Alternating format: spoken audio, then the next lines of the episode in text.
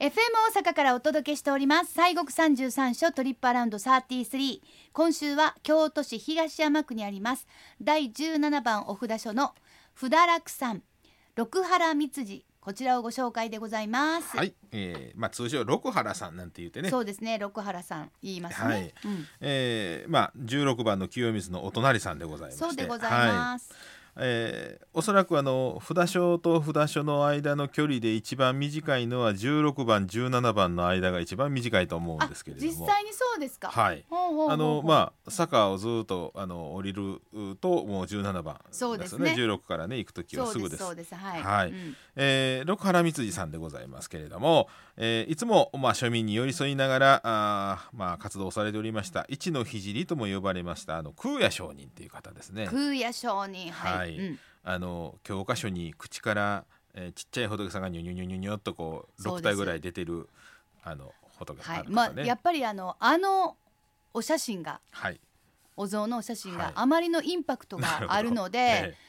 絶対知らん人はいないと思いますよ、ねえもうかなううえって思いましたもんほどええね子供の時ねやっぱりびっく社りし会のます教わな科書がなんかできておおそうそうそうすごいぞっていう、ええけどその空也さんあのお像なかなかそうやけどそう考えるとすごいインパクトを与えるめちゃめちゃありますしかよもあの仏教のねその姿を表しているっていうねそうですよすごい像ですよね。だからなんかコンテンポラリーアートであればはああるかなって思うけど もは宗教的な意味そうをそうそうもちゃんとしたストーリーのあるあの形やからインパクトはすごい、あ、すすごごいですね。いですすごいです。はあ、その、まあ、空也上人でございます。 はいえー、空也上空也さん、まあ、まあ、私ら空也さん、空也さんなんて言ってますけど。はい。 951年に創建をされましあて。ー古いですね、はやっい、ぱり、ね。当時、まあ、京都で、まあ、今みたいに疫病が流行しておったんいでやすそうね。ですわ。はい、でその時にこの村上天皇さんがこの疫病退散を、まあ、あの空也上人にですね、うんえーまあ、あのまあやれと、うん疫病退散の、まあ、ご祈祷をせえということで、うん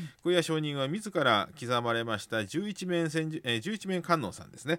を、おまあ、車台車に乗せましてね都の中を暗夜されたそうでございます。ほで、えー念仏を唱えながら、えー観音様にえーお供えをしましたお昆布と梅干しをあ入りましたあお茶をですね、う。はい。えー皆さんに病人に飲まして、うんえー歩いたんですね。うんでまあそれでこの病気が、まあ、鎮静化したということになりまして、でこのおお天皇さん帝さんもこれ飲まれたんですわ。はい。えーで天皇さんが、まあ、服するという飲むということでねで大福茶というふうに言われるようになったんですね。うん。天皇さんの脳にあのこの衣服の服ですね。はいはいえーで大福茶大というね福。茶。はい。うん。今もあのお正月、えー、なんですかあのほら、えー、お家でお茶に梅干しと梅昆布茶みたいなのもあはりいます、はいあれうんうのん原型ですわね。はいはいはい。はい美味しいですよね。ねさっぱりするし。はいうんでまあお正月もあの現在もお正月あの三が日、えー、ちょっとまあ今年は形を変えてのまあはい授与をされておるということはでいございましたうん。うん。でまあそれから12年後でございます、えー病気で亡くなった人のお供養のためにお堂を建てましてその十一面観音さんを安置しましたのが、まあ、お寺の始まりでうん。当初は西光寺というふうに今呼ばれていたようでございますが、はい。えー後に、えー六原光というこれはまあ仏教用語でもございますけれども、うん。えー六原光というう名前の寺号に変わりまして、うん六原光寺というふうになったんですね。結構でもは西光寺さんっていうお寺行さんそうね。だ西の光ってねそうそうそうそう。浄土さん浄土系のお寺多ございますわなそうですよはいね。でもこちらは六原光とでね六こ原の光六原光っていうのはね仏教のまあ言葉で、うんあのパーラミーターっていうのがこの原光という言葉なんですけどはあーパーラミいーター。般若ハラミッター信教のあれなんですけどね、まあ要はあの悟りの世界へ渡すというのがそういう意味合いなんですけどねへー逃避願とか言うんですがへーでその6つのこれ実はね実践なんですね。えー、一つはね伏せって言いましてねあお布施お布施です、ははいいでお布施っていうのはあの別にお金をうあのお寺に納めるというだけじゃなくてうんその自分の、まあ、持っているものを他者に施すというのが、うんうんうんあのあれなんですねですから、はまあ、バス乗っててお年寄りに席を譲るのもこれ伏せでございますんでね。ほうほうほうはい、あの、まあ、そういうふうにあのうー自分の余ってるもんをねあげるわっていうのはこれ違うんですよ。うんうんうんうんうんええあの私も使ってんだけどその人が困ってんやったらどうぞっていうのがなお布施なんですな。はい、それがお布施であるということ、でそれが一つで自戒っていうのがねありまして自戒これはまあ戒め戒律を守るあっていうことなんですが、うんまああのー自分のおやっぱり正しい行いをしましょうということを、うんまあ、うんに実践すると。それが次回、はいうんでニンニクって言いましてねあええあのいや野菜の方ちゃいますガーリッガーリックじゃないんやけどガーリねックじゃない忍ぶっていうあれなんですな。はあ、はあはあ、ええ忍忍耐の耐え忍るっていうねんんはい、ですからその怒りの心をお起こさないというふうにね、うんまあアンガーマネージメントってやあつそでれすかもなかなかね難しいけどねカーッときますわそうそうカーッと切るけどそうそまあ大体怒ったバーッとその時は言うけどすっきりはせえへんせえへんね。大概はいあんなこと言うてもうたになります、そうなんですよはいうんうんで次はね精進と言いましてね精、進まあ、正しい行いを一生懸命頑張ろうというね心、はいで禅情というのはまあ心を静かに、えーアンガーマネージメントの反対側ですな、はいえー心を常に安定させて静かにいましょうとうんで、えー知恵というのがありまして知ね恵、うん、これはあの、まあ、仏さんの教えっていうものがまずあって、それを信じてそれによってあの今のね5つをちゃんと、おまあ、心の中に統括していこうと、まあ、こんな話ですななんかもう難し難しいでしょそうだよ、ねえとってもそうなんですよそれ言葉では言えるけど言えるけどね実践は難難ししいいよでしょ本当にそうなんですわもそれが六波羅蜜そうできたら仏様、うん、促進成仏促進上ですそ うですそうなかなのなか難しいねこれできひん境にねまあでもできひん境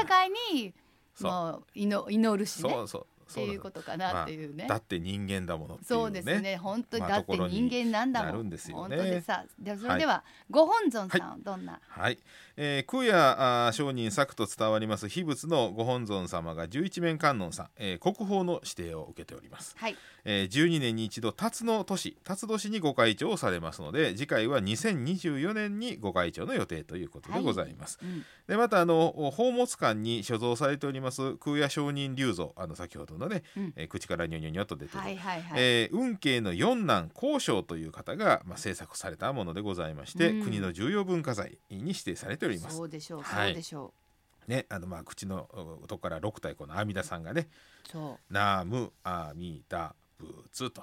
ああ、はいそれがあのお口から出ていそるうです六体でございますねはい、で、えー他にもですね平安時代の、おまあ、巨匠上長さんが作りましたあ地蔵菩薩さんの龍像とか運慶作の菩薩、えー地蔵菩薩座像なんかもありましてね宝物館にはため、えー度重なる、まあ、そういう戦乱に、えーまあ、遭てますけれどもそれから逃れました平安鎌倉時代の代表をするさまざまな、えーご霊宝がですね展示されておりますんでぜひともあのご機会ありましたらお参りいただいたらね。はいはいさてそして2月の3日にははい節分へと星祭りもあるということで,、あそうですね星祭りどういうものですか、えあのまあ六原さん限らずあの他のお寺でもよく星祭りなんていうのをねあのやりますけれども、はいまあ、星区とかも言うんですけれども、うんこれあの密教も実はですね星占いをするんですね。ねえはいであのまあ、えー運命を左右左右していきます星っていうのが生まれが生まれながらに持っている星と、うん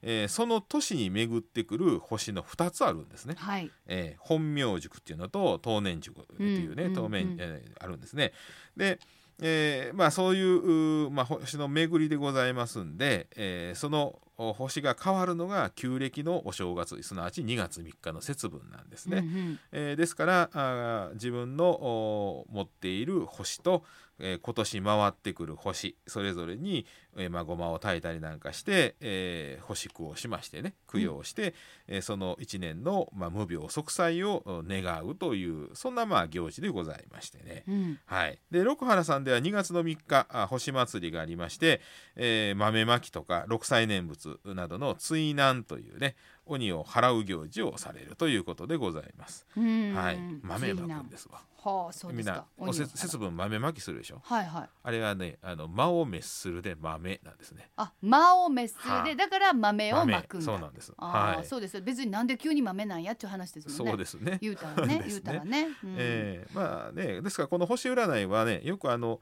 暦なんか見たら、はいあの大体あの書いてありますわ。へえこれははいうんそういえばあの六原三井さんっていうのはその、なんかちょっと独特なおみくじっあてーいそううかですねありましたよね。そうなんですこれはですね、えー生年月日と性別で占う、まあ、開運水明おみくじというのがありまして市中水明をまあ元にしております、うんで毎年2月の4日から、えー翌年の2月3日までのはい運勢を知ると、 4日から次の年の2月3日まで、はい、うんそうなんですよ。で、まあこの災難に逃れられたとかね、うんなんかあの生活指針になったとかいうような感じではあおられるそうでございますが、えーまあ大運の星まえー星回り、えー年運の星回りということで、全部で100通りの組み合わせがありまして、一生で同じ星の組み合わせを経験するということはまあ難しいと。うんえーことをまあ心得て悔いのないまあ1年を送ってほしいということでございますただしこのおみくじはですね88歳以上と13歳未満はこのおみくじはできないんですはいまあ、13歳未満っていうのはまだこう、はいなんか定まってない感じです88歳以上がないっていうのが、そうなんですあのね13歳未満ないっていうのはまだ子供のうちにねえそんな吉凶は別にうんぬんかんぬんないと、うん、もう、ではいまずは頑張れとそうです、うんあの全てが学びということでそすうんだでねそうだで88歳以上はもう生きてるだけでもうこんなええことなんやからあのそんなキッズも今日もないというねああもうね、はもう空も何言わはったってもう基地ですよ、、はいいうことでそうそうあそういそうういふううこにと分ですかりましたでまあ郵送でもお申し込み可能でございましてね、受付後お3日から1週間ほどで送ってもらいますので、うんうんえー初めての方でも分かりやすいように解説書もつけてくださるそうでございますので、はいまあ、詳しいあのお申し込み方法等はあの、ろえーホームページ六原さんのホームページなんかで、まあ、ご確認いただきましたらね。はいはい、よろしいでございます、ねえはい。さあ京都市東山区にありますふだらくさん六原三次は拝観時間が朝8時から夕方5時まで入山料は無料です宝物館は8時半から夕方5時まで4時半に受付が終了します宝物館の拝観料が大人600円中学生から大学生は500円小学生400円行事期間により変更される場合がありますアクセスは京都駅から京都市バス206系統清水道下車7分京阪電車清水五条駅からは歩いて7分阪急河原町駅から歩いて15分駐車場ございません公共の交通機関をご利用ください街中でございますそうですねさあそれでは森さん今週もご神言お願いいたします、はい、えー、六原光司さんのご本尊さん十一面観世音菩薩さんでございます。はい、えー、案外まだろ11名さんあんまりね皆さん、そうですねはいはいえー、オンロケジンバラキリクソワカとはいはい、えー、でございますんで3回お唱えさせていただきますはいオンロケジンバラキリクソワカオンロケジンバラキリクソワカオンロケジンバラキリクソワカはいありがとはういござあいりがまとうしごたざいましたさあ今週はですね西国三十三所第十七番のお札書札楽さん六原光次さんをご紹介しました